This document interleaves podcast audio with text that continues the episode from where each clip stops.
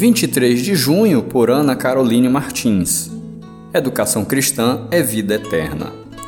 Esta é a vida eterna, que te conheçam, o único Deus verdadeiro, e é Jesus a quem enviaste.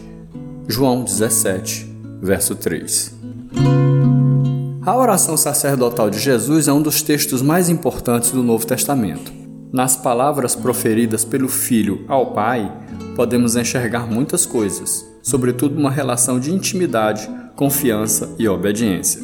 Afinal, como está escrito, Jesus e o Pai são um. Da mesma maneira que eles são um, Jesus intercede por nós com o desejo de nos tornar um com eles. A unidade entre os cristãos revela ao mundo que Jesus foi enviado pelo Pai para a salvação de todo o que crê. Com isso, os que creem têm acesso à vida eterna. No verso 3, Jesus revela o que é ter a vida eterna: ter conhecimento do Pai, o único Deus verdadeiro, e de Jesus Cristo, o enviado. A vinda do Filho permite acesso a um relacionamento com Deus que foi rompido no Éden.